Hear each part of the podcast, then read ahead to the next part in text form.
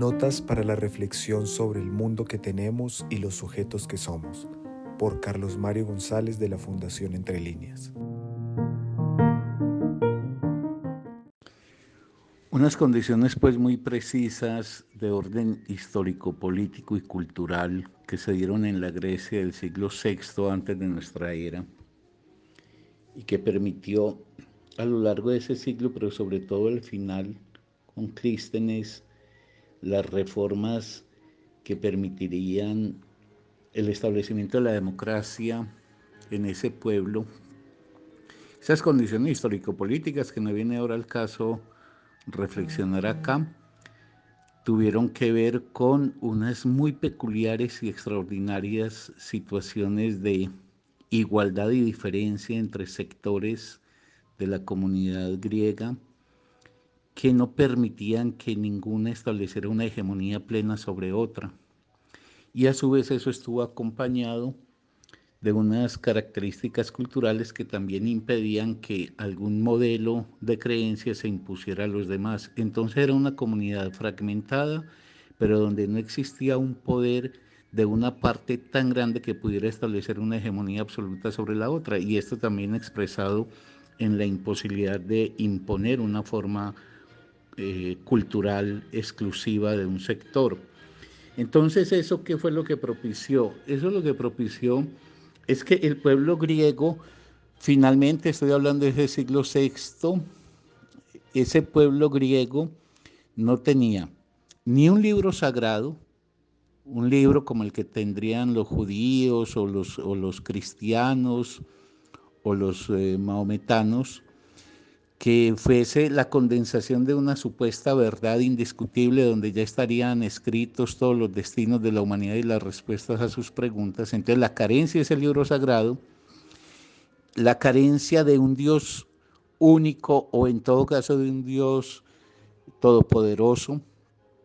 Y la ausencia de jerarquías sacerdotales que dijesen representar una verdad enunciada por ese Dios, todo eso creó unas condiciones en el pueblo griego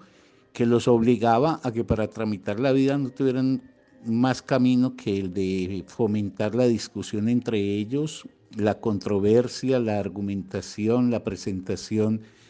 de los planteamientos en forma pública. Por eso los griegos inventan una cosa que va a ser fundamental en la cultura occidental, inventan el concepto de verdad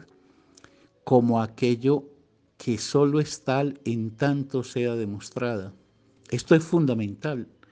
Esto es decisivo porque entonces ya los griegos, estoy hablando ya desde el siglo V, ya no van a plantear que la verdad es un asunto de revelación o de intuición, sino que la verdad es solamente aquello que se puede demostrar. Por ende, no habrá castas sacerdotales ni jerarquías de funcionarios que sean garantes y portadores de la verdad, sino que la verdad será todo aquello que en plaza pública alguien pueda demostrar. Ese va a ser a su vez el origen de un concepto fundamental en Occidente, que va a ser el de, el de la verdad como lo que se tiene que enunciar ante el otro, ofreciendo los elementos de sustentación a las afirmaciones que uno hace. Entonces el pueblo griego en eso fue encontrando un camino que por un lado va a abrir la, la, la perspectiva de, de la filosofía, de la ciencia, va a propiciar también las relaciones con el arte y va a establecer finalmente unas relaciones muy concretas con la política.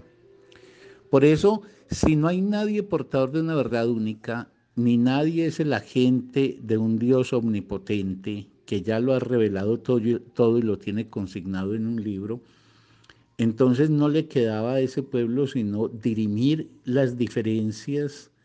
como he dicho, en forma argumentativa. Por eso el ágora, la plaza pública, se volverá central para el pueblo griego. Y esto es muy importante en la línea que yo quiero desarrollar en estas pequeñas reflexiones, es porque me conducirá a poder mostrar por qué ese bache de mil años que instaura el cristianismo y ese renacimiento que empezamos a encontrar desde el siglo XV-XVI, serán, serán dos hitos de la historia de Occidente fundamentales que a la vez me conducirán a preguntarme, ¿y entonces por qué el renacer del siglo XVI con las preguntas fundamentales vuelve y se opaca en nuestra época, pero bajo un modelo muy distinto al de la simple represión que se hiciera de esa forma de ser?